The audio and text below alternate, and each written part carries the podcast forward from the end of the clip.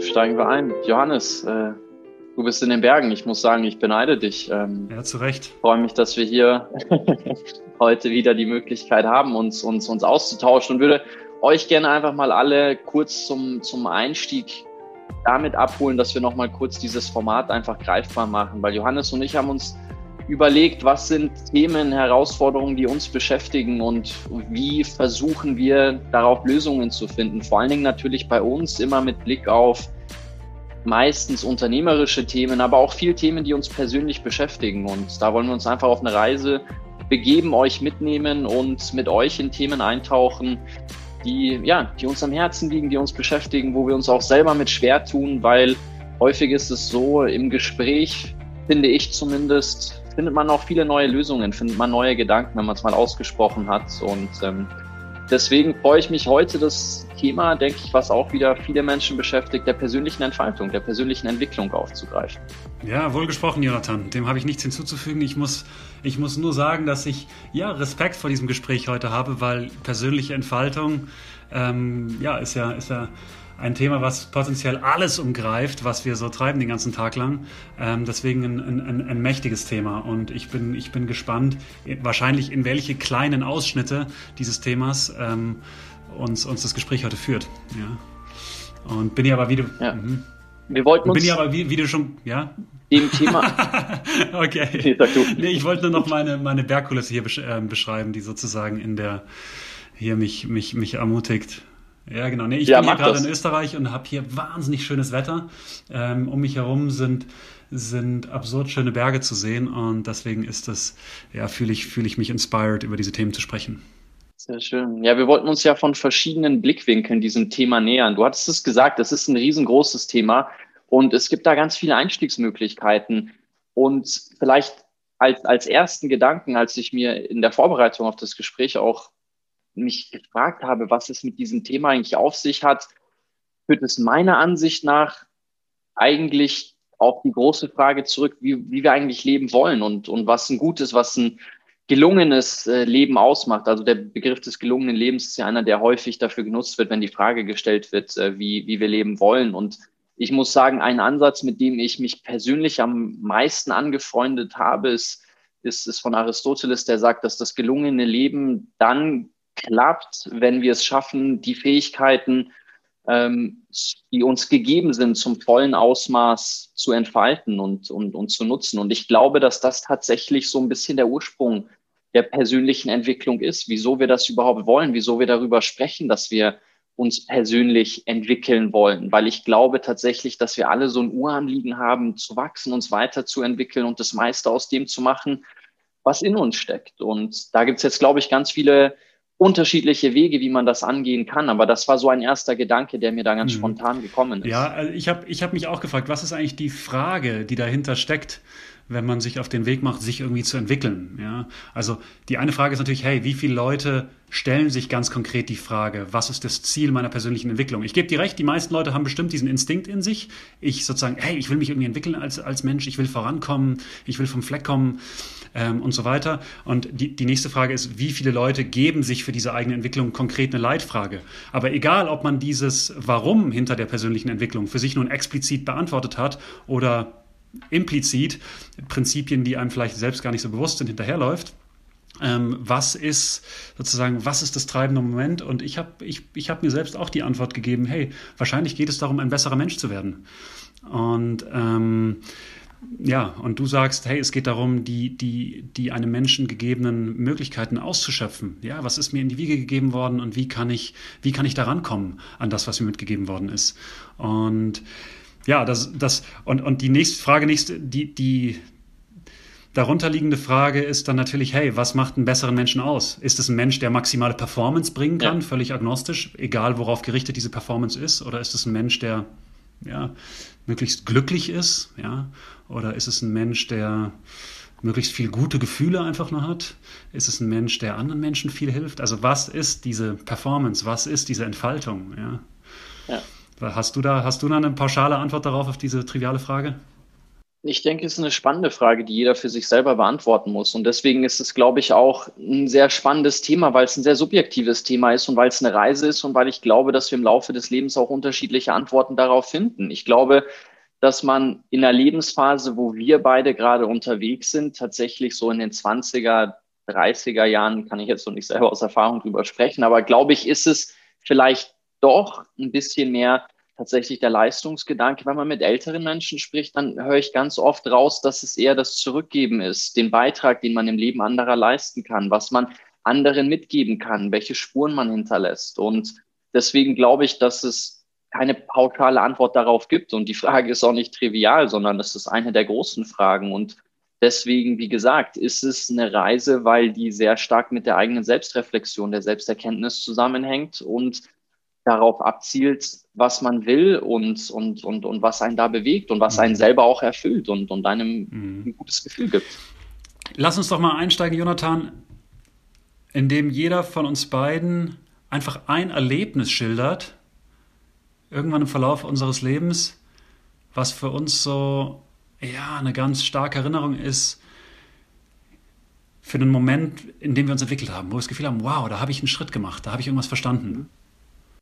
Ja, total gerne. Also sind, ist gar nicht so einfach, da ein Ereignis aufzugreifen, weil wir dann, wie gesagt, in die unterschiedlichen Bereiche eintauchen werden und, und auch darüber sprechen, wie zum Beispiel Seminare und Konferenzen oder auch ähm, persönliche Begegnungen, Coaches, Mentoren. Aber vielleicht tatsächlich wollten ja auch äh, eventuell über sowas wie psychedelische Drogen sprechen. Und ähm, da über unsere eigenen Erfahrungen. Aber wenn du mich jetzt so fragst, dann glaube ich, war für mich tatsächlich so der Start dieser Reise, als ich einen Vortrag gehört habe, das war am 5. Dezember 2010 von Dr. John De Martini, als es darum ging, wie lebe ich eigentlich ein erfülltes Leben? Also eigentlich genau die Frage, über die wir heute sprechen. Und ich bin zwei Wochen davor mit der Schule fertig geworden und habe mir die Frage gestellt, was mache ich mit meinem Leben? So, wo will ich hin? Und, und, und ähm, ja, ähm, John hat mich an dem Abend, genauso wie die paar hundert Zuhörer, die da mit in diesem Raum saßen, extrem bewegt durch seine Ansichten. Und ich fand ihn unheimlich inspirierend und habe deswegen auch in den Jahren danach sehr, sehr viele Seminare bei ihm besucht und angefangen, sehr viel zu lesen. Also John war für mich da so eine Initialzündung, als er auf der Bühne stand und über seinen persönlichen Werdegang gesprochen hat und sehr viele Gedanken mit, mit, mit uns Zuhörern geteilt hat, die mir eine ganz neue Perspektive gebracht haben. Und ich glaube, darum geht's ja häufig auch, dass vor allen Dingen, wenn es um Seminare und, und, und Weiterbildung geht, ich habe mir immer die Frage gestellt, inwieweit derjenige, der da auf der Bühne steht, es schafft, mich in meinem Denken oder in meinem Handeln nachhaltig zu beeinflussen. Und John ist einer der wenigen, wo ich sagen würde, der hat es auf beiden Ebenen tatsächlich geschafft. Und das war eine Rieseninitialzündung. Ich glaube, ohne diesen Vortrag hätte ich danach nicht annähernd so viele Themenbereiche interessant gefunden und, und, und so viele Bücher gelesen und so viele Seminare besucht und, und mich mit vielen unterschiedlichen Themen befasst und wäre vielleicht auch nicht so tief in die Philosophie eingetaucht. Also das war so, ein, so eine Initialzündung, wo ein Vortrag sehr viel bei mir mhm. verändert hat. Mhm. Ähm, Wie ist bei dir? Ja, ich habe heute früh an ein Erlebnis gedacht, was, was ich seit ein paar Jahren gar nicht mehr besucht habe. Und zwar, weil ich ja hier in, in, in den Bergen bin und wir haben vor langer Zeit hier mal Weihnachten gefeiert. Ähm, da war ich, vielleicht war ich 16 oder, oder, oder 15, also, also relativ jung. Und dann waren wir in der Kirche abends und ich bin nicht christlich aufgewachsen, ja. Ich, ich würde fast sagen leider, ähm, weil ich glaube, wenn das, wenn das, wenn das gut läuft mit einer religiösen Erziehung, dann kann dir das auch extrem viel, ja, extrem viel Stabilität ähm, mitgeben für dein Leben. Aber auf jeden Fall war ich in dieser Kirche und das war dann so eine Kindermesse und da war dieser Tiroler Pfarrer, der hat dann irgendwie vom Christkind gesprochen. Und ja, danach mit der Familie nach Hause gegangen und dann haben wir irgendwie uns lauter Sachen geschenkt und uns und, und, und ganz viel gegessen und so weiter. War auch furchtbar nett alles. Also so wie halt der durchschnittliche Heiligabend wahrscheinlich bei, bei uns hier aussieht. Ja, aber dann lag ich, ich lag dann da vollgefressen im Bett und war irgendwie rastlos und unruhig. Und, und dann bin ich ja, von irgendeinem Impuls getrieben, bin ich, bin ich mitten in der Nacht hier auf einen riesigen Berg gegangen. Also es war eine riesige Bergtour ähm, auch mitten im Winter, es war saukalt. Und ähm, ja, und dann war ich auch ungefähr beim Sonnenaufgang, 7 Uhr morgens, sowas war ich dann auf dem Gipfel, völlig, völlig erschöpft. Und dann habe ich mich da hingesetzt und habe mir tatsächlich irgendwie meine Jacke und mein Hemd ausgezogen und, und saß dann da einfach eine halbe Stunde in der Kälte und habe einfach nur geatmet. So. Ich wusste auch gar nicht, was ich da mache. Ich habe das in keinem Buch gelesen oder sowas, ja. Und ähm, ja, und habe dann und habe dann für mich das so mir damals erklärt, ja, das war jetzt meine, das war jetzt meine Christmesse, so, ja. Ähm, und ich hab, war jetzt hier irgendwie dem, dem Himmel näher oder so. Irgend sowas habe ich mir dabei gedacht, jetzt ohne großes Konzept. Und ich, das wollte ich dann eigentlich jedes Jahr machen. Ich glaube, ich habe es dann noch zweimal gemacht, aber ich bin da nie wieder in diese Intensität reingekommen. Und ähm, ja, das ist irgendwie, ich weiß auch nicht genau, was, was jetzt an Erklärungen in diesem Moment drinsteckt, aber das ist auf jeden Fall ein Moment, in dem ich gespürt habe, wow, ich habe da, hab da Zugang zu einer Energie gefunden, gefunden. ich habe meinen Körper ganz stark gespürt, ich habe, ich habe, ja, ich bin da so ein ganz kleines Stück weit geboren worden vielleicht. Hört sich jetzt dramatisch an, aber das ist irgendwie ein starker Moment, den ich, so ein ganz intuitiver Moment, den ich, den ich in meinem Gedächtnis habe, ja. Weißt du, was ich das Schöne an deiner Geschichte finde und was auch das Spannende an der persönlichen Entwicklung und der persönlichen Entfaltung ist? Ist so ein bisschen das Thema des Loslassens und das auch mal ohne Konzept vorzugehen, weil ich finde, es ist ein, es ist ein Themenbereich, der lässt sich nicht erzwingen. So, du kannst nicht aufstehen und sagen, heute auf Teufel komm raus, entfalte mhm. ich mich persönlich und dann ist es wieder abgeschlossen, wie du sagst, ich baue jetzt mhm. ein Regal zusammen. So, und dieses sich auch mal auf was Neues einzulassen und, und ohne Konzept und ohne Plan einfach in eine Richtung zu laufen und, und da einzutauchen, finde ich einen sehr spannenden Gedanken, weil ich glaube tatsächlich, dass viele Suchende da draußen, so ging es mir ganz lange auch, das eigentlich so ein bisschen erzwingen wollen und sofort die Lösung haben wollen und es manchmal gar nicht ja, so einfach total. ist. Ja, da schlagen zwei Herzen in meiner Brust. Genau, zum einen stimme ich dir total zu die, das ist, man, man kann diese Erlebnisse nicht erzwingen. Ähm, es, ist, es ist auch oft ein mühsamer Weg, sich als Mensch irgendwie zu entwickeln. Ähm, es ist ein Weg, der, auf dem man wahrscheinlich auch nie ankommen wird. Kann ich dir vielleicht in 50 Jahren äh, beantworten, ob ich das Gefühl habe, irgendwo angekommen zu sein. Aber ich vermute nein. Ich vermute, dass es, dass es lifelong learning ist, was aber auch nie einen Abschluss findet ähm, und man wahrscheinlich auf seinem Lebensweg dann noch einen kleinen Ausschnitt dessen betrachten kann, was es, was es, was es alles gibt, potenziell in der menschlichen Existenz. Ähm, so, andererseits habe ich für mich, ja, so vor allem in den letzten sechs, sieben Jahren, es tatsächlich auch begriffen, dass es etwas extrem Wichtiges ist, sich um die eigene Entwicklung zu kümmern oder auch um die Entwicklung von Beziehungen zu kümmern. Und warum soll man diesem extrem wichtig, wichtigen Element nicht auch Formate geben? Ja, weil im Beruf zum Beispiel für jedes beknackte Thema äh, schaffst du Termine zur Primetime. Was weiß ich, dienstags um elf, beste Zeit. Hast du einen Termin, eine Stunde für irgendein blödes Buchhaltungsthema oder weiß der Geier was, ja? So. Dem räumst du ganz konkret Priorität in deinem Kalender ein, ja? Und planst es und hast einen Prozess dafür, ja? Und solche Dinge wie, hey, was ist dein, was ist dein Weg als Mensch oder, oder, wie, oder wie, wie kümmerst du dich um deine wichtigsten Beziehungen? Das soll sich dann irgendwie spontan am Wegesrand ergeben, wenn, wenn, wenn du jetzt irgendwie von der Inspiration geküsst wird.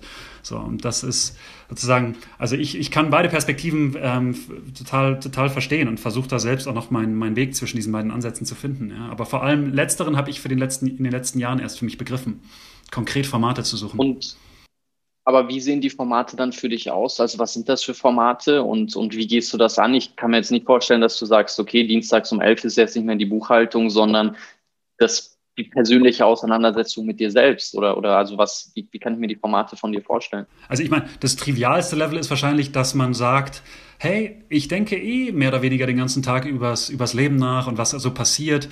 Und so, das, darüber denke ich nach, wenn ich unter der Dusche stehe, darüber denke ich nach, wenn ich im Stau stehe, ähm, darüber denke ich nach, wenn ich nicht einschlafen kann. Und wenn ich das eh den ganzen Tag tue, warum gebe ich ihm dann nicht einen konkreten, konzentrierten Zeitpunkt, abends zum Beispiel oder frühmorgens, ja? Ich meine, das ist ja Klassiker, den man in jedem dritten Podcast wahrscheinlich hört, hey, fang doch an mit Journaling.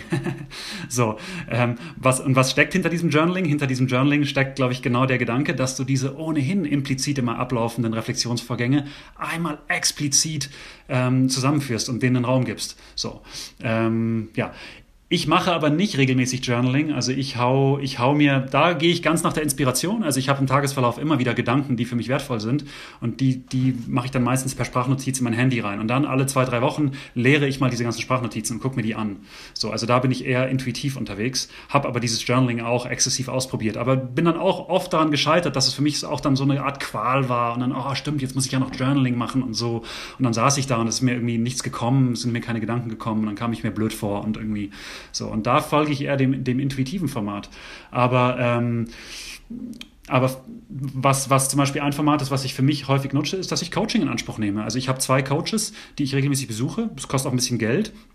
Und äh, ja, und, und, und davor denke ich, habe ich hier und da das Glück gehabt, mal mit einem Freund vielleicht ähm, total ungeplant eine tolle Unterhaltung zu haben, die sich hier und da ergeben hat, ja. Und das waren auch immer wertvolle Momente. Aber jetzt habe ich begriffen, hey, mit dem Coaching hast du, hast du eine Möglichkeit, einfach einmal im Monat ganz konkret und auch mit ein paar versunkenen Kosten, das führt dazu, dass du es ernster nimmst, ja, ganz konkret und gebündelt ähm, ähm, Themen zu besprechen. Und ich habe dann für mich auch so eine Art Backlog, in dem ich diese Themen sammle, die sich inspi ich habe dann diese Inspirationsmomente im Laufe des Monats, wo sich die Themen sammeln, ja. Und die Inspirationsmomente, ja, die betrachte ich dann alle nochmal gemeinsam mit dem Coach. So, das ist, das ist ein ganz, ganz triviales Beispiel für ein Format. Klar, man kann auch irgendwie zu Tony Robbins und Jürgen Höller gehen oder so. das sind dann vielleicht ähm, größere Formate, aber das sind jetzt mal zwei Beispiele für relativ einfache Formate, die ich, die ich nutze. Ja. Lass mal bei dem Coaching-Thema bleiben. Ich fände es ganz spannend. Ähm, ich denke, viele stellen sich ja die Frage, mhm. wo starte ich eigentlich oder zu welchem Zeitpunkt ist auch welches Format mhm. für mich am passendsten? Und wann oder wie bist du zu dem Punkt gekommen zu sagen, okay, jetzt ist es Zeit, ein Coaching in Anspruch zu nehmen? Und wie hast du gespürt, das ist der richtige Coach für dich? Ich meine, es gibt ja ganz viele Coaches da draußen. Das ist ja auch mhm. eine Branche, die, die explodiert ist. Und, und es gibt, also, ähm, ja, wie gesagt, ähm, gefühlt ist, ist, ist, ist jeder Zweite mittlerweile irgendwie ein Life-Coach mhm. oder ein Business-Coach und wie hast du da jemanden für dich gefunden, wo du sagst, okay, das lohnt sich da zu investieren und was ziehst du da auch raus? Und vielleicht auch die Frage, ja, nach dem mhm. richtigen Zeitpunkt, ja. wenn es das überhaupt gibt. Genau, es sind ja im Grunde zwei Fragen. Die eine ist, wie schaffst du es, dich an den Punkt zu bringen, dass du begreifst, hey, ich möchte jetzt Coaching nutzen? Ja? Was ist sozusagen deine, deine persönliche Journey, die dazu führt, dass du, dass du diese Entscheidung triffst? Und die zweite Frage ist, okay, wie findest du jemanden, der, der für dich gut ist und dem du vertrauen kannst. Ja. Mhm. Ähm, also Frage Nummer eins, du, das ist, glaube ich, auch ein, ein lebenslanger Prozess. Also ich habe zum Beispiel das Glück gehabt, wenn man so will, dass ich mit, mit Anfang 20 schon mal ähm, eine, eine Therapie gemacht habe. Ähm, also das war damals einfach ein Zeitpunkt, wo es mir sehr, sehr schlecht ging. Ja, also da hatte ich, da hatte ich sozusagen, konnte ich mir klar den Befund geben, Johannes, du scheinst irgendwie ein, ein Problem zu haben, du brauchst Hilfe. So. Ähm, das heißt, da können wir auch noch gern ähm, später drüber sprechen. Ja, ich weiß nicht, ob du da schon Erfahrung gemacht hast in dem Bereich. Aber das heißt, über diese Therapie, ähm, die, die glaube ich, gute anderthalb Jahre damals ging, ähm, habe ich auf jeden Fall intensiv Kontakt damit gehabt, was es heißt, ähm, ja, in, in, in Gesprächen mit jemandem, der sich da auskennt, der sozusagen ein Experte ist, ja, der schon tausende solche Gespräche geführt hast, ja, was es heißt, in solchen, ja, so, solche Gespräche zu führen, so. Und, ähm, und jetzt war sozusagen ja der zweite Schritt, den ich noch machen musste, wegzugehen von diesem Thema, ja, solche Gespräche sind für Leute da, die echt ein Problem haben, wie ich es damals vielleicht hatte, ja, ähm, hin zu dem Schritt, nee, solche Gespräche kann man auch führen, wenn es einem eigentlich ganz gut geht, aber wenn man halt trotzdem irgendwie hier und da seine Challenges hat, so. Und das war, das war, kann ich jetzt nicht so genau sagen, was, was mich dazu gebracht hat schon auch der Pain. Ich meine, als Unternehmer habe ich, hab ich massiv Probleme damit gehabt, als ich das erste Mal ja, Menschen führen musste, ja, oder meine Energie führen, meine Energie managen musste und, und auf einmal einen, einen, einen Unternehmen zu leiten hatte. Also das hat mir, ich habe jetzt gesagt, massiv Probleme, das hört sich extrem an, aber es hat mir schon, schon stark zugesetzt damals. Und so habe ich, glaube ich, einen leichten Einstieg in dieses Thema Coaching gehabt, weil es nicht gleich darum ging, hey, ähm, du bist behämmert und du brauchst Hilfe, sondern es war so mehr so, hey, ich habe irgendwie unternehmerische Herausforderungen, das ist eigentlich eine ganz pragmatische Angelegenheit. So. Und sieh mal einer an, diese schlauen Coaches, die, denen ich damals begegnet sind, die haben mich sozusagen durchs Hintertürchen, haben die mich dann auch in meiner Persönlichkeit gecoacht. Vordergründig ging es nur damit, da, darum, hey, ich brauche Coaching als Unternehmer, um irgendwie besser meinen Laden in den Griff zu kriegen. Aber sie haben mir im Grunde die Augen geöffnet, hey, um diese Challenges ähm, anzugehen, musst du dich als Mensch entwickeln. So. Und so habe ich sozusagen durchs Hintertürchen dann nochmal ähm, begriffen, die Chance bekommen zu begreifen, dass die Erfahrungen aus der Therapie damals eigentlich auch super ähm, für andere Situationen im Leben da sind, in denen es dir nicht ganz konkret schlecht geht, aber in denen du eben trotzdem Herausforderungen hast. So. Genau, also das war sozusagen Schritt Nummer eins, meine Conversion zu dem Gedanken, dass das Coaching für mich jetzt gut und angezeigt ist. Und dann Schritt Nummer zwei, wer ist der, wer ist der Richtige für mich? Ähm, du, einfach Empfehlungen. Also ich habe vielleicht eine Handvoll Coaches ausprobiert, da waren auch welche dabei, die nichts für mich waren. Ähm, aber ich sage betont nichts für mich, waren gute Leute so, aber es hat jetzt nicht so geklickt. Ähm, und ansonsten einfach persönliche Empfehlungen. Ja? Also wenn du mir jetzt ganz stark jemanden empfehlen würdest und ich vertraue dir, dann würde ich den halt ausprobieren. So.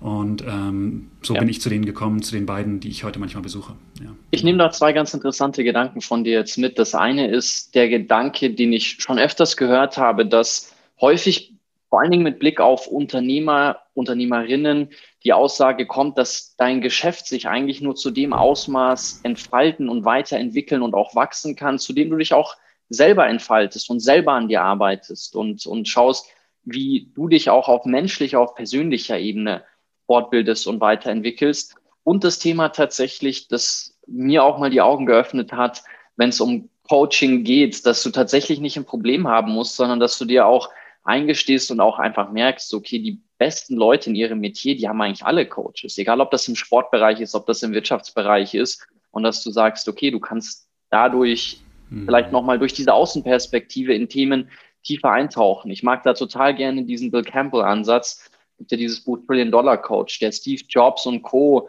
begleitet hat und tatsächlich einfach viele richtig gute Fragen zum richtigen Zeitpunkt gestellt hat und dadurch seinen Klienten, wenn man das so nennen kann, ich glaube, bei vielen war es dann auch eine freundschaftliche Ebene, ermöglicht hat, nochmal tiefer in sich selber zu blicken und Probleme, Herausforderungen zu erkennen. Was sind die wichtigsten Fragen, also 100% agreed, ja, was sind die wichtigsten Fragen, die du dir selbst regelmäßig stellst?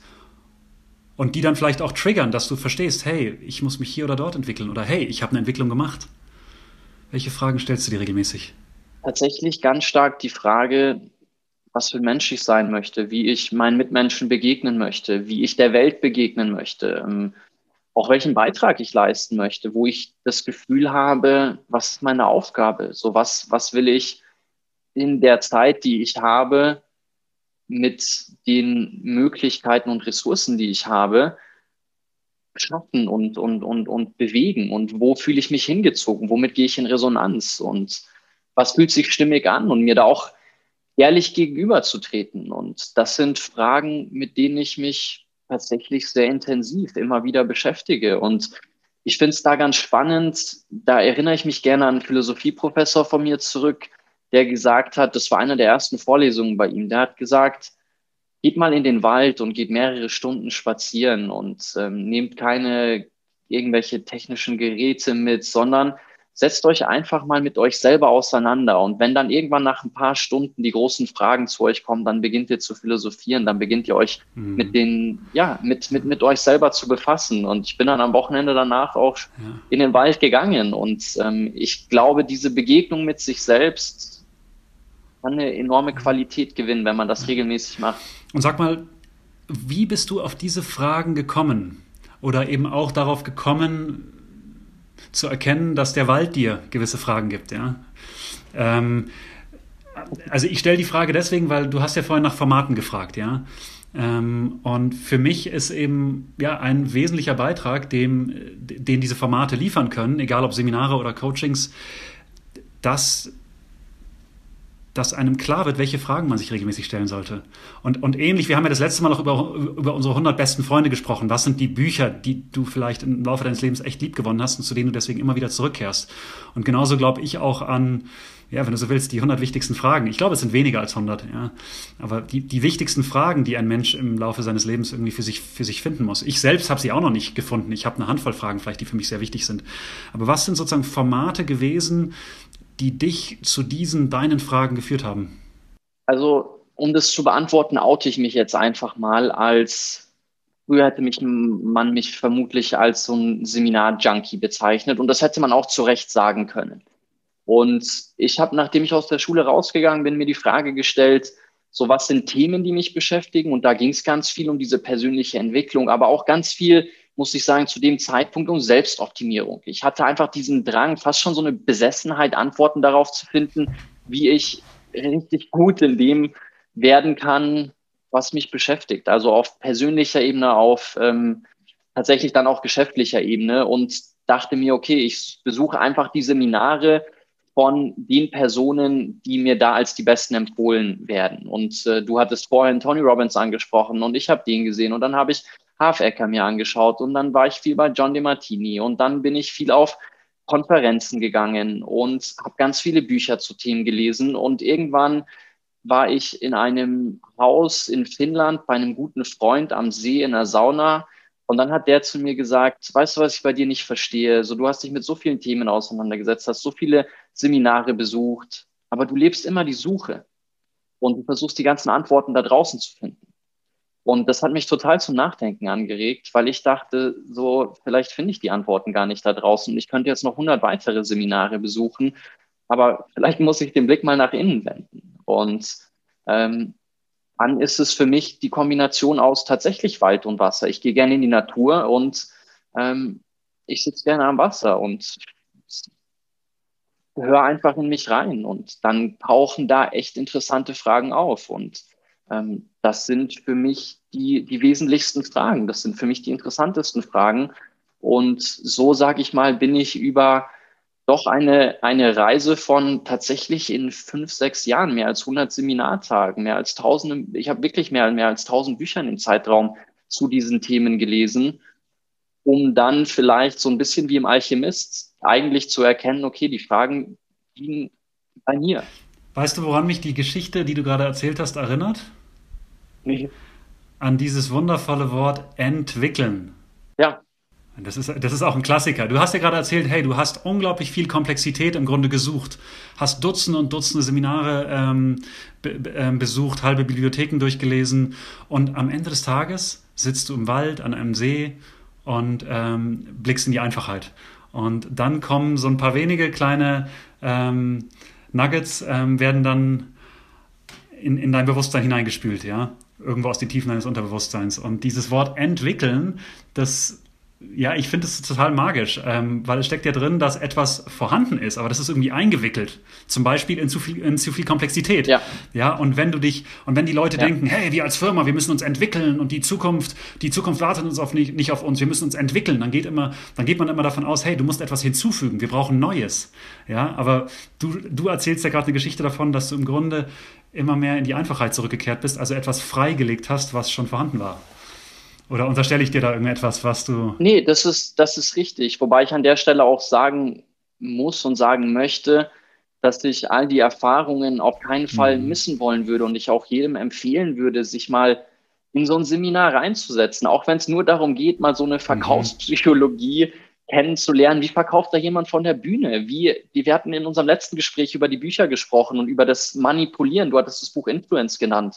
Und ich fand es unheimlich spannend, da einfach drinnen zu sitzen und zu beobachten, okay, wie wird da von der Bühne aus ein Bild von der Welt und von einem Zielbild, wer du als Mensch sein solltest, kreiert, von dem du dich so angezogen fühlst, dass du sagst, wow, dann nehme ich jetzt tausende Euro nochmal zusätzlich in die Hand, um mich da tiefer reinzubegeben. Und dann aber auch zu schauen, okay, was sind Fortbildungen und, und Kurse, Seminare, wo du wirklich dann ganz tolle Bekanntschaften machst, ganz tolle Leute kennenlernst, ganz tief in Themen eintauchst. Also ich hatte wirklich auch, auch ganz bewegende, ganz tiefgreifende, tolle Erfahrungen, Erkenntnisse im Zuge dieser ganzen Seminare. Und wenn, und wenn du jetzt, wenn du jetzt ähm, doch eine Empfehlung konkret abgeben möchtest, müsstest, ja, äh, jenseits, jenseits der Empfehlung, hey, geh in den Wald und an den See, dort kommen die wichtigen Fragen schon. Wenn du eine Empfehlung abgeben müsstest für zwei Seminare, die dich echt weitergebracht haben und für die man vielleicht auch nicht in ein Flugzeug steigen muss, um nach Singapur zu fliegen, ja, sondern Seminare, die,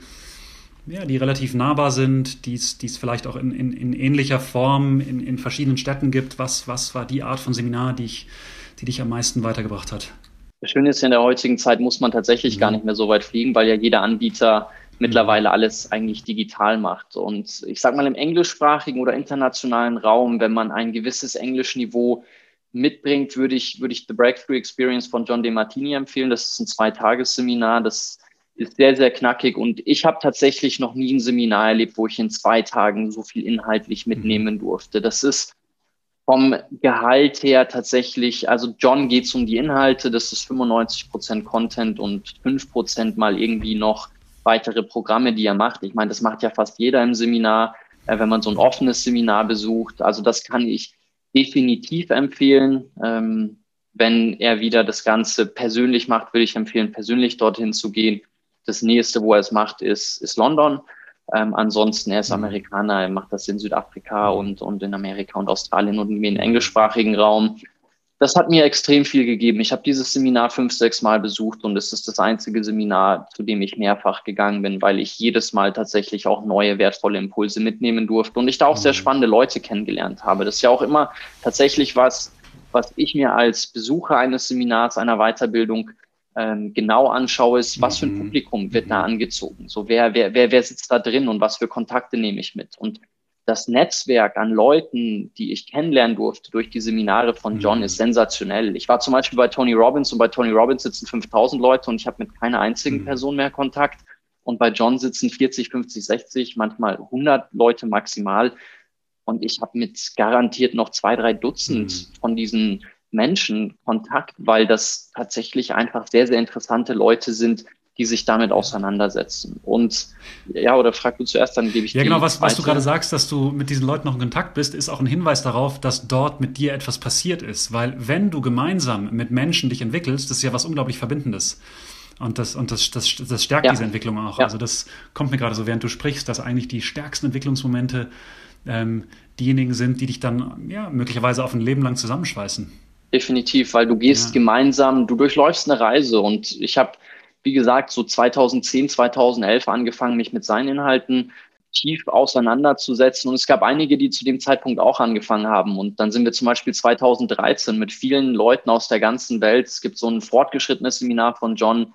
Äh, das geht zehn Tage, jeden Tag von 8 Uhr morgens bis 10 Uhr abends. Ich habe das gemacht. Das waren für mich damals die beseeltesten zehn Tage überhaupt. Das hat mir so viel Freude bereitet ähm, da in diesem Raum zu sitzen und sich einfach mit, mit diesen großen Fragen auseinanderzusetzen. Und da sind viele Leute dann aus der ganzen Welt dorthin gekommen. Es war damals in Houston und wir haben zusammen gelernt und uns zusammen, wie du sagst, entwickelt. Und das schweißt, mhm. das schweißt zusammen. Also wir sprechen stellenweise jetzt ist acht Jahre her, heute noch darüber her, weiß noch damals in Houston, als wir danach an den Strand gefahren sind und uns einfach sehr ehrlich und offen und verwundbar begegnet sind, weil wir uns alle mit ähnlichen Fragen mhm. auseinandergesetzt haben. Also das war, war wirklich toll und ähm, da bin ich auch sehr dankbar für, dass ich das, dass ich das damals ähm, so erleben durfte. Und vielleicht noch eine zweite Sache, ähm, ein zweites Seminar, was ich auch als ja, sehr, sehr spannend, sehr bereichernd erachte, war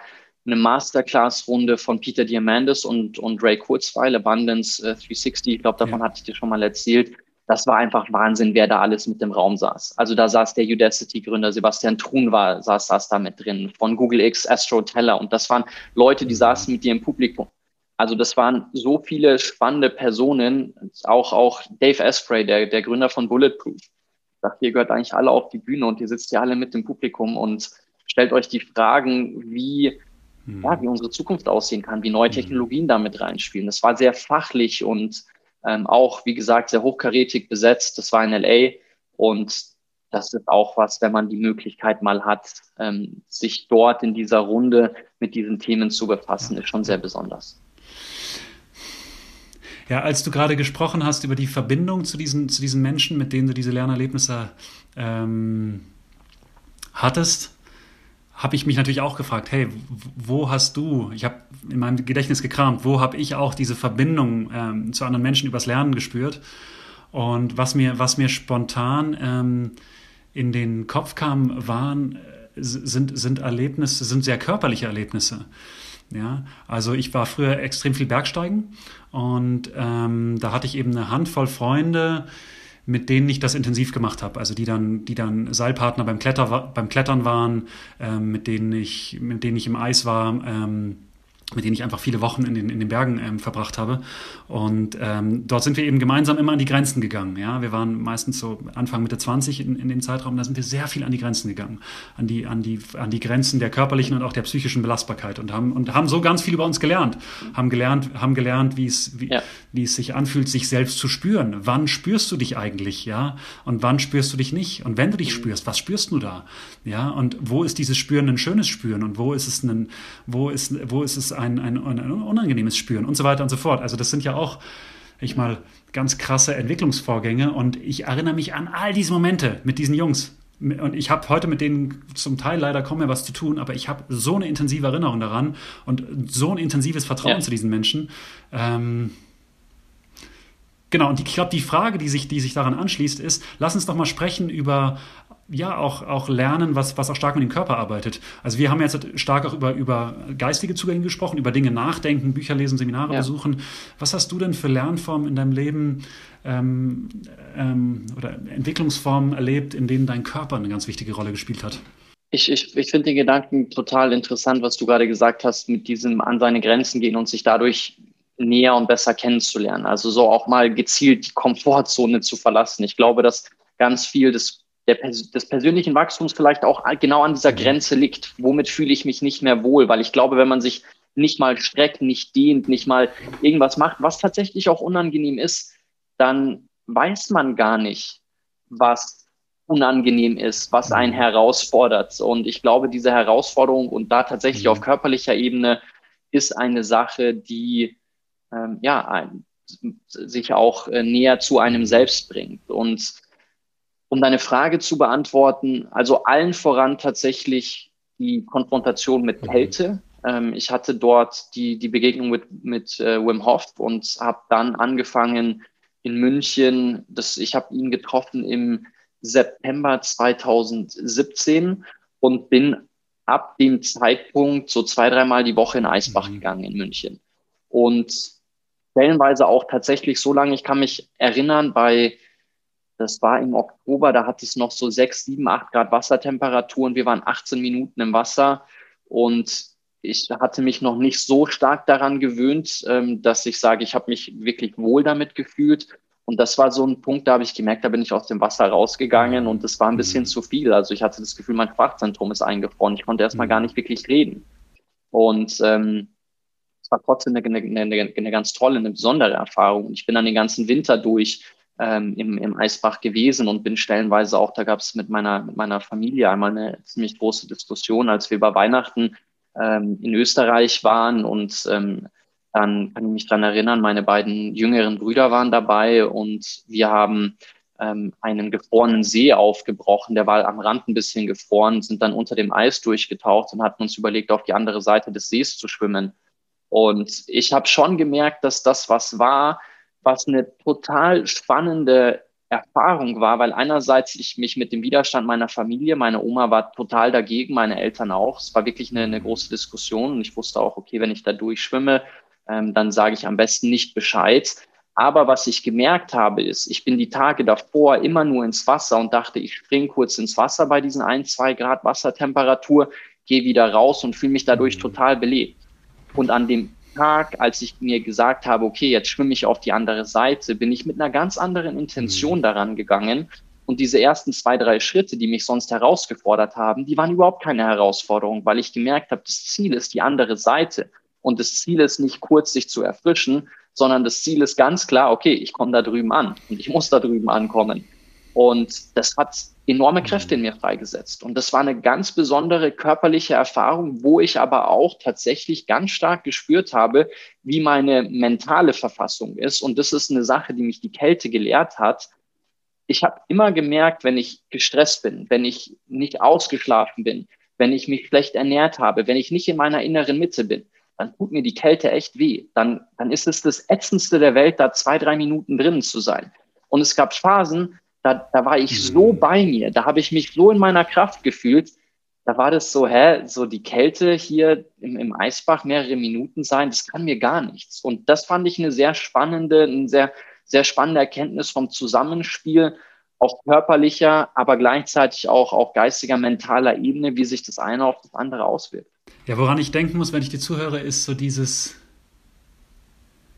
dieses Phänomen, dass Gefahr, wenn du dich wirklich körperlicher Gefahr aussetzt, dass dich, dass dich dieses Erlebnis voll in so einen Space hineinpusht, in dem du mhm. wirklich die Konsequenzen deines Handelns spürst.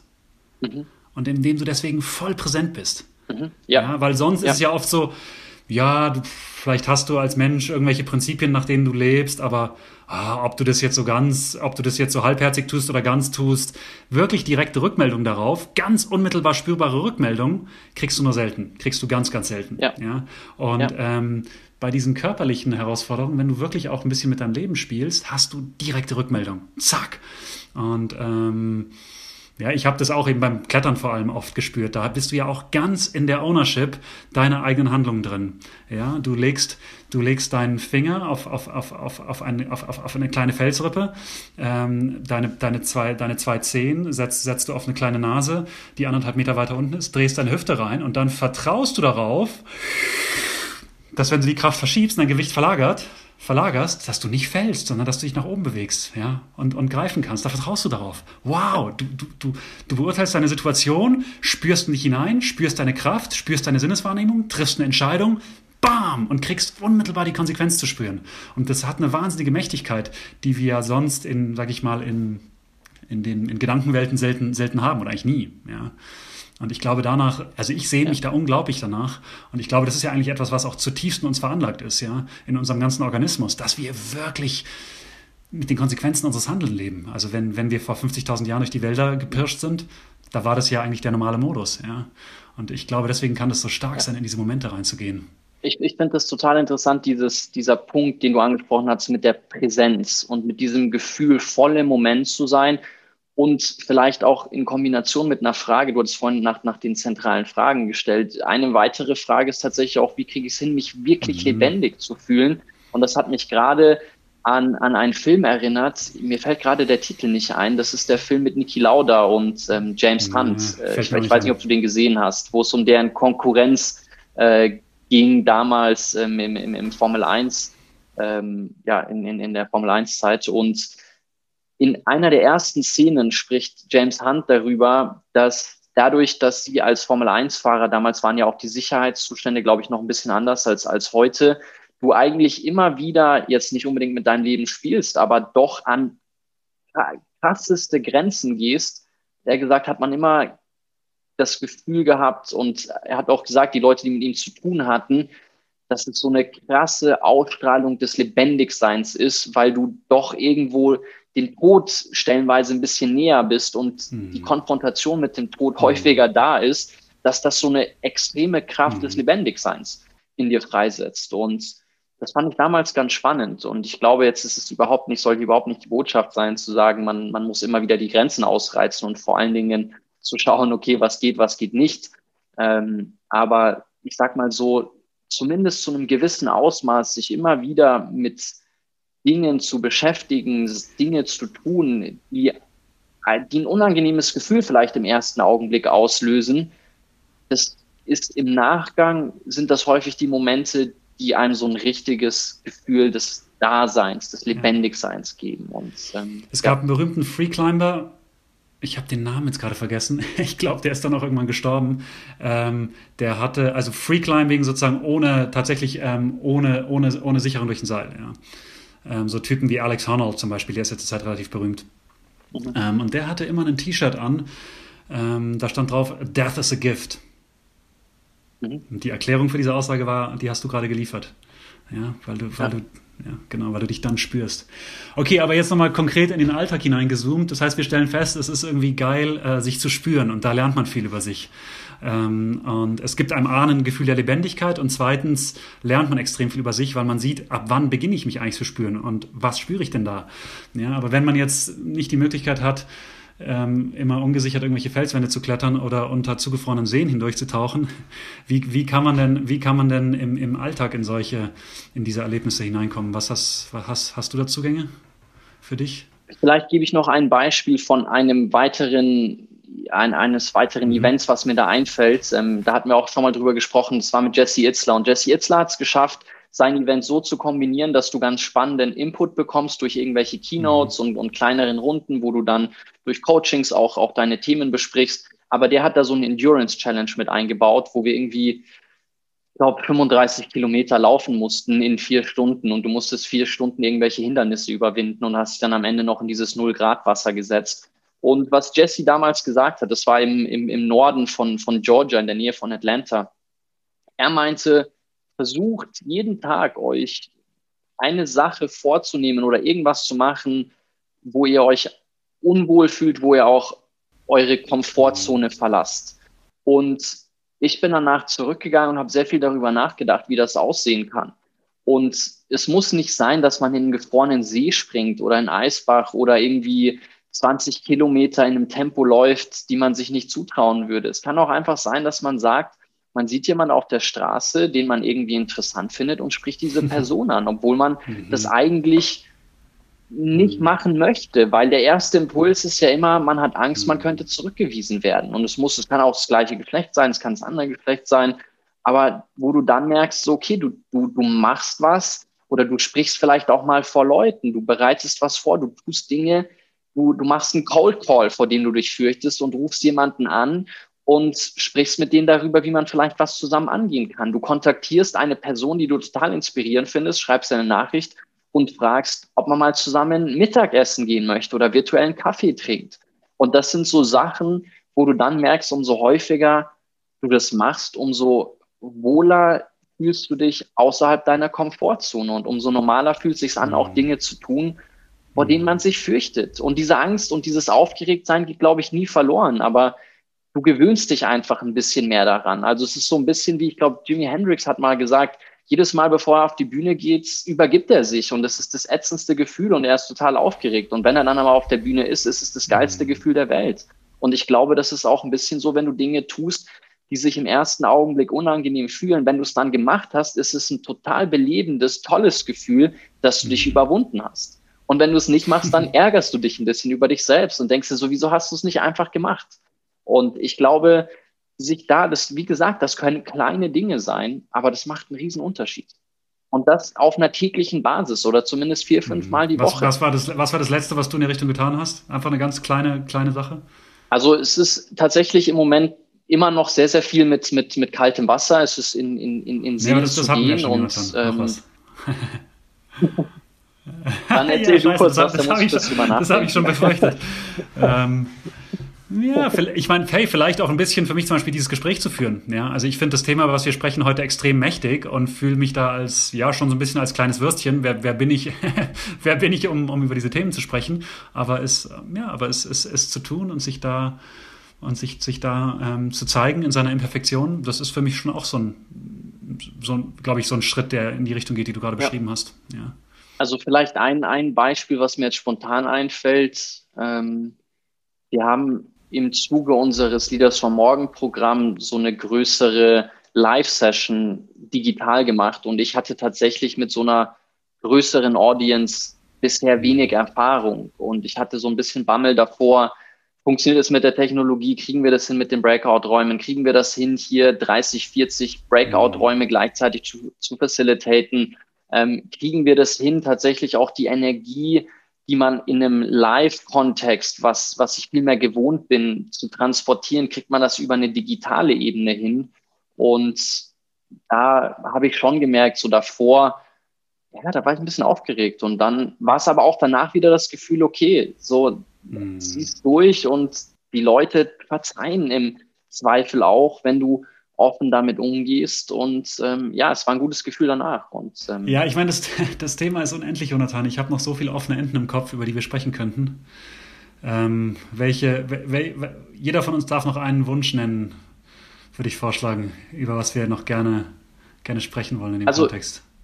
Ich würde gerne tatsächlich noch das Thema okay. so psychedelische Drogen aufgreifen, weil ich finde, dass es beide Ebenen Körper und Geist wieder interessant zusammenbringt und doch ein relativ kontroverses Thema ist. Und ähm, ich das aber trotzdem ja, mhm. faszinierend finde. Vor allen Dingen einerseits deshalb, weil ich mal ein, ein längeres Interview von Joe Rogan zu dem Thema äh, gehört habe und weil ich tatsächlich im Zuge des Seminars, über das ich gesprochen hatte in Houston damals, eine Person dort kennengelernt habe. Das war ein Doktor mhm. aus England, ein sehr seriöser Doktor, der in vielen großen äh, Wissenschaftsjournalen mhm. publiziert, der zu mir gesagt hat, er hat einen Schamanen getroffen aus Mexiko und hatte mit dem eine Erfahrung, wo er gesagt hat, es gibt ein Leben davor und ein Leben danach.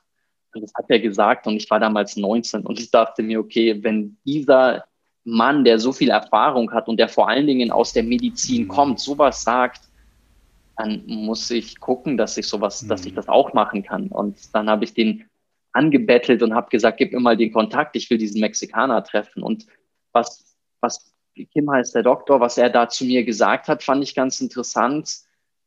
Er hat schon gewarnt und er hat gesagt, du musst dir wirklich die Frage stellen, ob du das Gefühl hast, du bist bereit dafür und du willst das wirklich machen, weil er auch meinte, das kann was mit dir machen, da kannst du nicht mehr zurückgehen. Also es ist wie bei jeder Entscheidung, die du triffst, du kannst danach nicht mehr zurücknehmen. Und ich habe dann zwei Jahre darüber nachgedacht oder ich glaube eineinhalb Jahre, ob ich das machen möchte und habe viel mit ihm darüber gesprochen, habe viel mit anderen darüber gesprochen, was für Erfahrungen sie gemacht haben. Habe viel mit meiner Yogalehrerin gesprochen, die, die wochenlang in Peru war und, und sehr viel Ayahuasca zum Beispiel ausprobiert hat und die auch zu mir gesagt hat, sie hat zwei Jahre gebraucht, um das irgendwie wieder zu integrieren und, und diese ganzen Dämonen, die dadurch auch geweckt werden, ähm, ja, ein, mhm. einordnen zu können.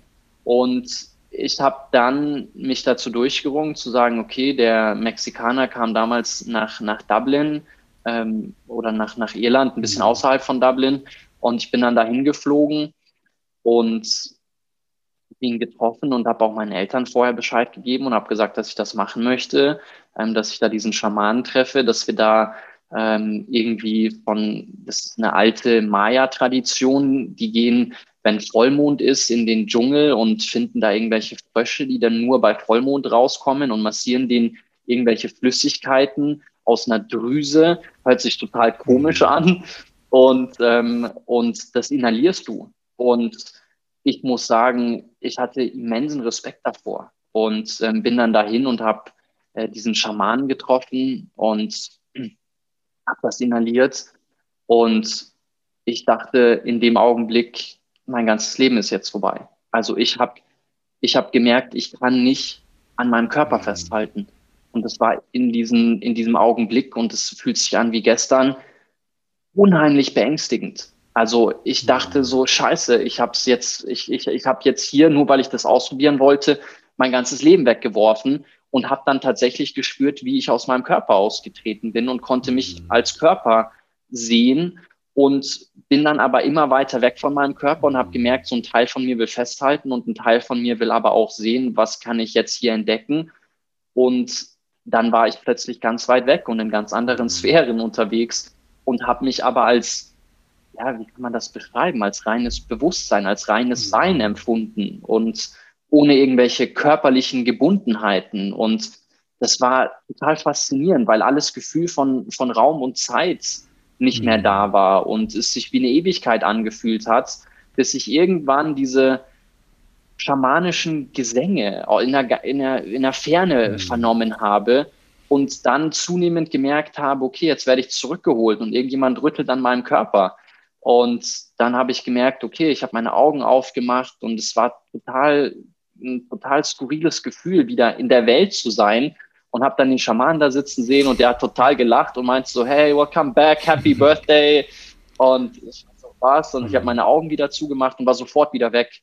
Und dann hat er mich aber direkt zurückgeholt. Und dann war es total faszinierend, dann sind wir, dann hat er mich hochgehoben, weil ich war nicht so wirklich der Herr meines Körpers und hat mich gehalten. Und wir haben gemeinsam diese schamanischen Gesänge mhm. gesungen. Und ich konnte die, ich kannte die vorher gar nicht. Aber weil er die ganze mhm. Zeit das gesungen hat, während ich da auf meinem Trip war, kam ich zurück und konnte das mit ihm mhm. mitsingen. Und ich hatte irgendwie das Gefühl, das war in der Natur. Und wir haben so ein bisschen ich hatte in dem Augenblick das Gefühl, wir, wir, wir sind total Teil der Natur und wir können alles, was die Natur ausmacht, spüren und verändern und beeinflussen. Und es war ein unheimlich besonderes Gefühl, was ich mit nichts mhm. anderem vergleichen kann, wo ich ja, wo ich schon danach auch wochenlang ganz intensiv geträumt habe und immer wieder in meinem Traum ist mir dieser Schamane begegnet mit irgendwelchen mhm. Botschaften. Und ähm, ich habe kann mich daran erinnern, mich, mich am Tag danach hingesetzt und, und habe ein bisschen Yoga gemacht, war flexibler mhm. als je zuvor. Ich kann mich daran erinnern, ich konnte zu Kindergartenzeiten meine Beine ähm, auseinander äh, spreizen und meinen Kopf auf den Boden mhm. Ähm, platzieren, ohne irgendwie, also mit, mit, mit mhm. gestreckten Beinen. Und das konnte ich über ein Jahrzehnt, konnte ich das nicht mehr. Und ich habe mich am nächsten Morgen da hingesetzt und mhm. konnte das auf einmal. Und ähm, es war ja, es war, war total faszinierend und einerseits auch was, was ich tatsächlich, wenn man da mal eintauchen möchte, empfehlen kann, weil ich nach diesem Zeitpunkt vermutlich anders als bei anderen Drogen nie wieder den Impuls verspürt habe, das nochmal zu machen. Also es war, ich habe das gemacht, ich habe das erlebt, es war eine, wie gesagt, eine Erfahrung, die ich mit Worten ja. gar nicht beschreiben kann, aber es ist auch jetzt wieder sechs, sieben Jahre her und ich hatte seitdem nie das Gefühl, okay, nicht jetzt so wie bei einem, ich habe nie Heroin mhm. oder so gemacht, aber du hörst ja, jeder, der das mal gemacht hat, sagt, das ist das krasseste Gefühl und alles, was du danach willst, ist den nächsten es gibt, es zu gibt, bekommen. Es gibt so Versuche zwar, mit Ratten, deswegen musste ich gerade lachen, wo du Ratten ähm, Kokain gibst ähm, und verschiedene ähm, psychedelische Substanzen, Psilocybin, LSD, Ayahuasca und so weiter. Und die, die, die Kokaintaste drücken sie immer, immer wieder und die Psychedelics-Taste, die drücken sie einmal und nie wieder. Ja. Ja, also ja. ich muss sagen, so, ich hatte dann noch eine weitere Erfahrung. Auch da habe ich mir sehr lange Gedanken drüber gemacht, ob ich das machen möchte. Auch da wieder mit, mit, mit Begleitung. Das war mit Pilzen, mit organischen Pilzen, die ein, ein Freund, der das mehrfach gemacht hatte. Ich habe das auch mit John DeMartini, der sehr viel Erfahrung mit solchen Themen hatte, durchgesprochen wo auch klar war, du kannst, was bei Pilzen passiert ist, DMT wird ausgeschüttet, sprich eine natürliche Substanz deines Körpers, wo du gar keine Überdosis haben kannst, weil irgendwann kann dein Körper halt nicht, nicht mehr DMT produzieren. Sprich, du könntest so viele Pilze essen, wie du willst, wenn das gut, also wenn das nicht irgendwelche Pilze sind, die, die manipuliert werden, sondern wenn das rein organische Pilze sind. Und ich habe damals tatsächlich 10, 12 Gramm Pilze äh, gegessen und habe mich auf eine Matratze gelegt, habe mir Kopfhörer ähm, reingesteckt und irgendwelche epische Musik gehört und mich einfach auf diesen mhm. Trip eingelassen, der acht Stunden lang gedauert hat. Ich habe das damals um irgendwie neun Uhr abends gegessen und bin am nächsten Morgen ohne, also bin, bin um fünf war ich, dann habe ich gemerkt, okay, jetzt, jetzt ist es vorbei.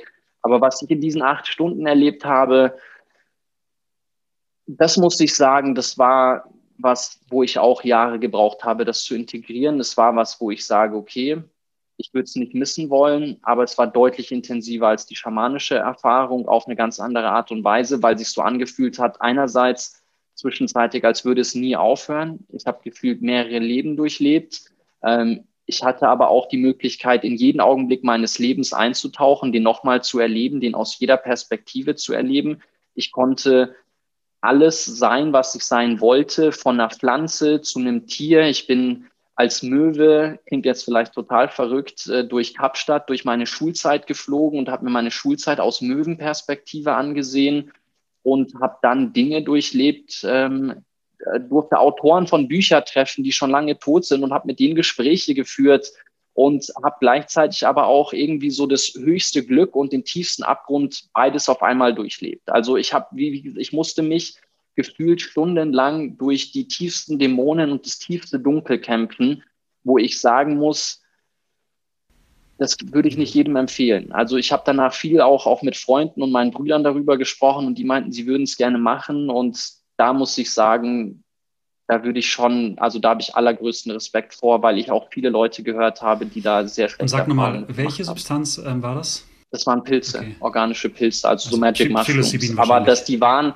von einem, ja, von einem, von einem mhm. guten Bekannten angebaut, dem ich zu 1000 Prozent vertraue, wo ich wusste, okay, der hat selber damit Erfahrung gemacht. Und, und welche Substanz hast du bei diesem Maya genommen? Das nennt sich Toad, das ist der Frosch. Aber das ist nicht der Frosch. Es gibt, glaube ich, eine, eine mhm. Möglichkeit, da leckst du einen Frosch ab und dann geht das irgendwie über deine Schleimhäute, sondern das war wirklich diese Flüssigkeit, die den Fröschen aus dieser Pineal Gland ist das, glaube ich, also eine bestimmte Drüse rausmassiert wird und die du dann inhalierst. Und das nennt sich Toad.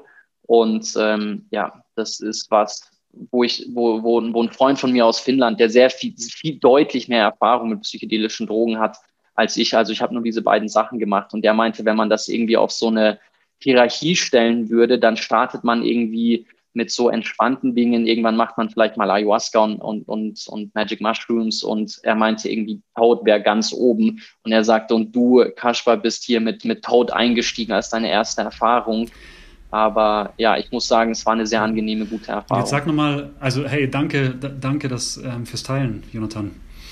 Ähm, jetzt sag aber nochmal, abgesehen davon, dass es, dass es ähm, ein sehr, sehr mächtiges Erlebnis für dich war, was, was hast du, sag ich mal, jetzt im Kontext dieser Frage persönliche Entwicklung, was hast du da für dich mitgenommen auf deinem Lebensweg, was dich irgendwie weitergebracht hat? es hat mir schon nochmal einen anderen Blick aufs Leben gegeben. Also ich muss sagen, nachdem ich den Schamanen getroffen hatte, bin ich Wochen und Monate lang durch die Straßen gegangen und habe sehr bewusst alles wahrgenommen, habe die Farben wahrgenommen, hab, bin einfach oft stehen geblieben und habe gestaunt, so wie krass das Leben ist und, und habe den Moment einfach aufgesaugt. Und das war einfach dem geschuldet, dass ich in dem Augenblick das Gefühl hatte, ich weiß, wie sich's anfühlt und es klingt jetzt vielleicht komisch, aber es hat sich so angefühlt, als würde ich sterben. Und ich habe gespürt, wie es ist, den Körper zu, mhm. zu verlassen. Also ich, ich weiß gar nicht, es ist total schwer, das, das mit Worten, dem mit Worten gerecht zu werden, aber ich habe wirklich bewusst nicht an meinem Körper festhalten können und ich dachte, ich muss das irdische Leben verlassen. Und das hat mir danach eine komplett andere Perspektive auf sehr viele Themen gegeben. Also das, das, was du erzählst, das ist dir bestimmt bewusst, das ist ja auch genau das, was man, was man in der ganzen jüngeren Forschung zu dem Thema liest, dass psychedelische Drogen sehr, sehr, sehr hilfreich dabei sein können, tatsächlich diese Konstruktion des eigenen Ego zu verlassen. Ja? Und das Leben einfach ganz nackt, ohne diesen Filter der eigenen Identität wahrzunehmen. Ja? Und entsprechend, entsprechend werden ja. diese Substanzen ja auch jetzt zunehmend eingesetzt gesetzt auch ja als Palliativmedizin für, für, für, Ster für Sterbende. Ja, Leute, ja. Leute, die sterben, denen nimmst du die, Tod die Todesangst dadurch. Ja? Weil sie, weil sie dieser, dieser Konstruktion des, ja, der eigenen Identität nicht mehr so wahnsinnig viel Wichtigkeit beimessen. Und ähm, was, was, was vielleicht als kleine Empfehlung, ich, das Buch kennst du vielleicht von Michael Pollan, How to Change Your Mind. Ja. Genau, das ist ja, ist ja großer, großer Bestseller, glaube ich, geworden in den letzten Jahren, genau zu diesem Thema, der eben zusammenfasst, wie diese, ja, wie diese Substanzen eigentlich nach dem, nach dem Summer of Love ähm, in den 60er, 70er Jahren, in den 60er und 70er Jahren total in Diskredit geraten sind. Und deswegen ist die ganze Forschung zu diesen Themen ähm, verbannt worden ähm, politisch motiviert und jetzt wird es langsam wieder ausgegraben.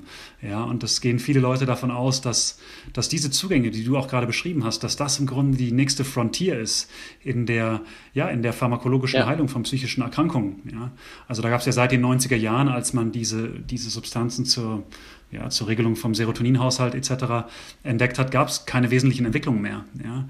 Ähm, so, so, soweit ich weiß, ja. Und das ist, glaube ich, das, was du beschreibst, das ist, das ist die neue Frontier in der, ja, in der Heilung psychischer Krankheiten, ja. Oder auch, oder auch Empfinden von Shortcuts. Mehr, da musst du, vielleicht muss man auch nicht mehr 15 Jahre lang im Kloster meditieren, um, um, um, um das mal zu erleben, wie es ist, ohne Ego dazustehen. Ja. Also ich glaube, da kommt es wirklich drauf an, welchen Zugang man wählt. Und ich würde wirklich nur dringendst empfehlen, ich glaube, man muss wirklich seine ja. Hausaufgaben gemacht haben, bevor ja. man sowas macht. Also es ist wirklich die Frage auch, wie extrem man einsteigt. Aber ich will da wirklich ein, nochmal ein obwohl ich es nochmal machen würde, ein sehr warnendes Wort ähm, mit, zu diesem Thema sagen, weil vor allen Dingen bei den Pilzen muss ich sagen, es ist brutal die Erfahrung, dass alles, alle Ängste, alles, was dich beschäftigt, alles, wovor du sonst, was du zu verdrängen versuchst, wird erbarmungslos an die Oberfläche gebracht. Und wenn du Themen hast, die dich beschäftigen,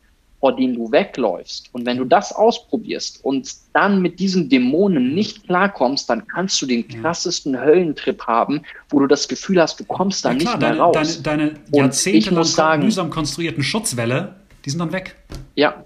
Ja. Das ist hart. Also das ist wirklich, wirklich hart. Und ich hatte nicht das Gefühl, irgendwelche großen Themen zu haben. Mein Freund, mit dem ich das damals gemacht habe, ich würde auch nur empfehlen, das mit Aufsicht zu machen, hat gesagt, so geh mit gezielten Fragestellungen da rein, dass du auch bewusst Antworten suchst, mit denen du dich befasst. Und ich hatte da, ich bin mit einem klaren Auftrag da rein. Ich hatte so, ich wollte für mich rausfinden, wofür bin ich da? Was, was sind meine Aufgaben? Was will ich anpacken? Was kann ich noch mehr vorantreiben? Also eigentlich auch die Fragen, die wir, die wir vorhin schon besprochen hatten.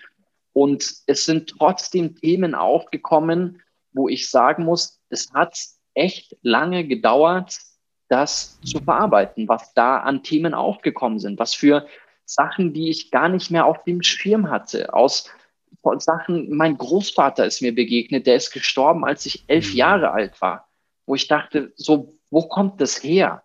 Und das ist schon, ja, also es ist eine, eine unheimlich hm. krasse Erfahrung.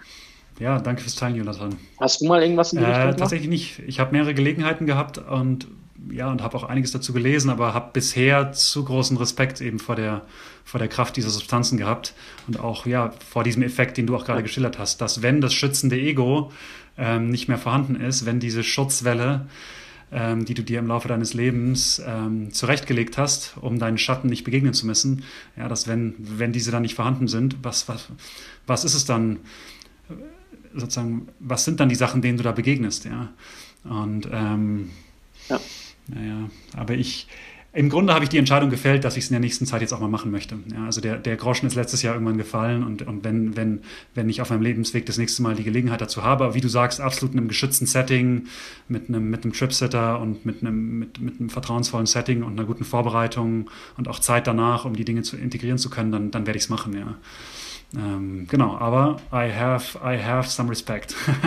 ja, zu Recht. Sag gerne ja. vorher nochmal Bescheid, würde ja. mich dann auch interessieren, wo du es machst, was du genau machst, ja. ähm, wie du es angehst. Und dann können wir es ja vielleicht, nachdem du es gemacht hast, hier ja. nochmal aufgreifen. Aber lass uns jetzt vielleicht einfach das Ganze abrunden. Du, jetzt hatte ich mein, mein Wunsch oder mein Thema noch. Ja, genau, ich mach's, ich mach's ganz, ähm, ich mal kurz und knapp.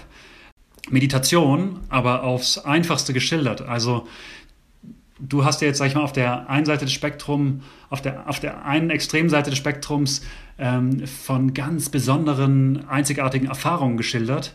Und eine Sa man kann über Meditation viel sagen, ja, man könnte jetzt hier tagelang über Meditation sprechen, aber eine Sache, die ich erst relativ ähm, kürzlich über Meditation für mich begriffen habe, ist, dass es dabei überhaupt nicht um ähm, das Suchen und Finden von besonderen Erfahrungen geht.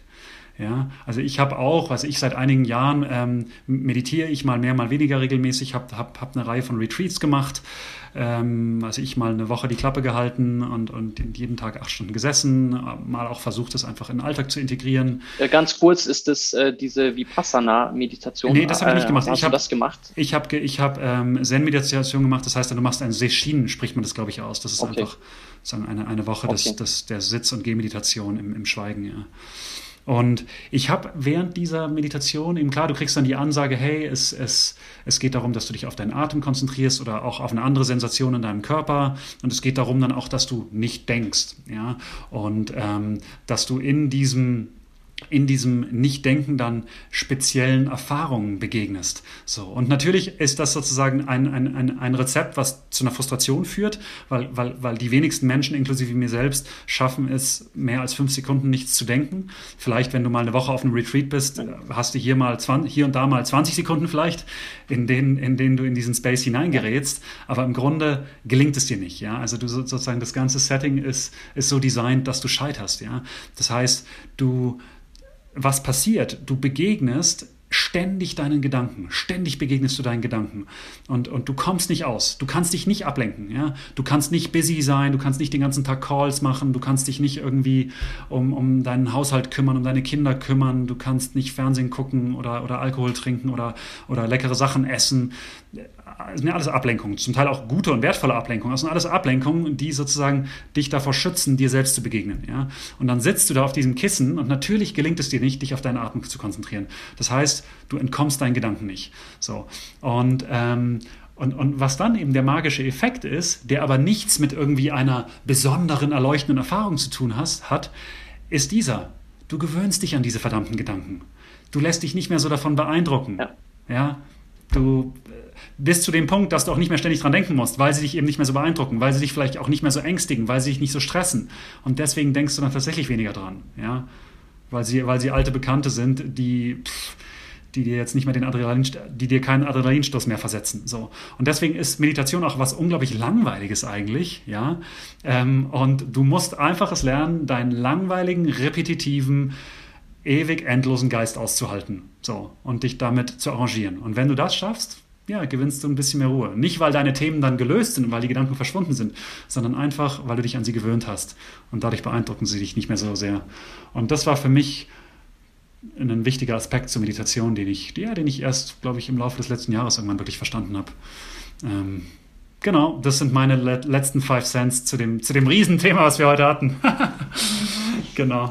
Ich kann mich daran erinnern, 2011 habe ich ähm, The Power of Now, also jetzt dieses Buch von Eckhart Tolle gelesen. Da gab es diese eine Passage, da schreibt er, wenn du dich dem Thema Meditation nähern möchtest, dann versuch dir als erstes einfach mal, setz dich hin und versuch dir bewusst ähm, zu machen, was ist der nächste Gedanke, der kommt. Und frag dich einfach, was ist dein nächster Gedanke? Und allein diese Frage zu stellen und das zu beobachten, führt dazu, dass das dein Geist total beruhigt, weil du merkst, so krass, was kommt denn jetzt eigentlich als nächstes? Wo kommt dieser Gedanke her? Und das zu beobachten, ähm, wo und wie sich ein Gedanke bildet, das fand ich damals irgendwie total mhm. spannend und habe diese Übung auch immer wieder gemacht, und mir in Momenten, wo es sich gefühlt sehr laut war, alles um mich herum, habe ich einfach meine Augen zugemacht ja. und mir diese Frage gestellt. Das ja. vielleicht noch als, als, als abschließende Gedanken dazu. Ja. Das fand ich sehr hilfreich. Genau. Und, und, und je öfter du das machst, vielleicht noch abschließend nochmal, um das Offensichtliche zu sagen, wenn du dich, wenn du dich irgendwie entwickeln willst, musst du zunächst mal wissen, wer du eigentlich bist. Nur wenn du den Status quo kennst, kannst du ihn auch verändern. Und eben diese, diese Meditationserfahrung, die man aber auch natürlich in allen möglichen anderen Settings haben kann, ja, oder auch eben diese, diese Erfahrung in der Konfrontation mit dem Körper, die wir vorhin besprochen haben, die zeigen dir immer mehr, wer du bist. Und erst wenn du diese Selbstkenntnis hast, klar, dann ist auch die, die Selbstentwicklung möglich. Ja, oder, oder zumindest besser möglich. Ja. Alright, Jonathan. Ja.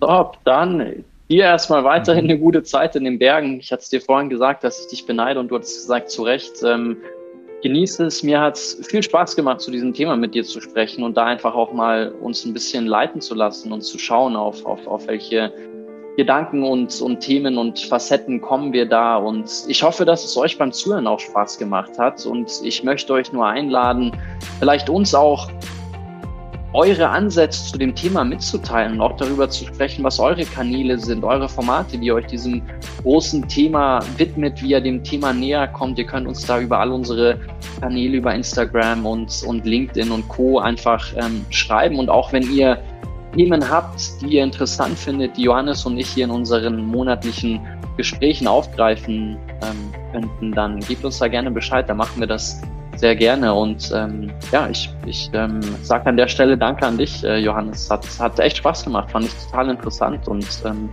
freue mich auch schon auf unser nächstes Gespräch. Bin gespannt, in welches Thema wir dann eintauchen. Jonathan, kann ich alles zurückgeben. Tausend Dank und auch von mir ähm, an alle anderen. Ich freue mich wahnsinnig über Feedback. Ähm, wir sprechen ja hier ins Nirvana hinein und wenn da Resonanz zurückkommt, mit der wir arbeiten können, mit der auch wir uns entwickeln können, ja, ähm, freuen wir uns wahnsinnig. Genau. Tausend Dank fürs Zuhören und bis nächstes Mal. Danke, Jonathan.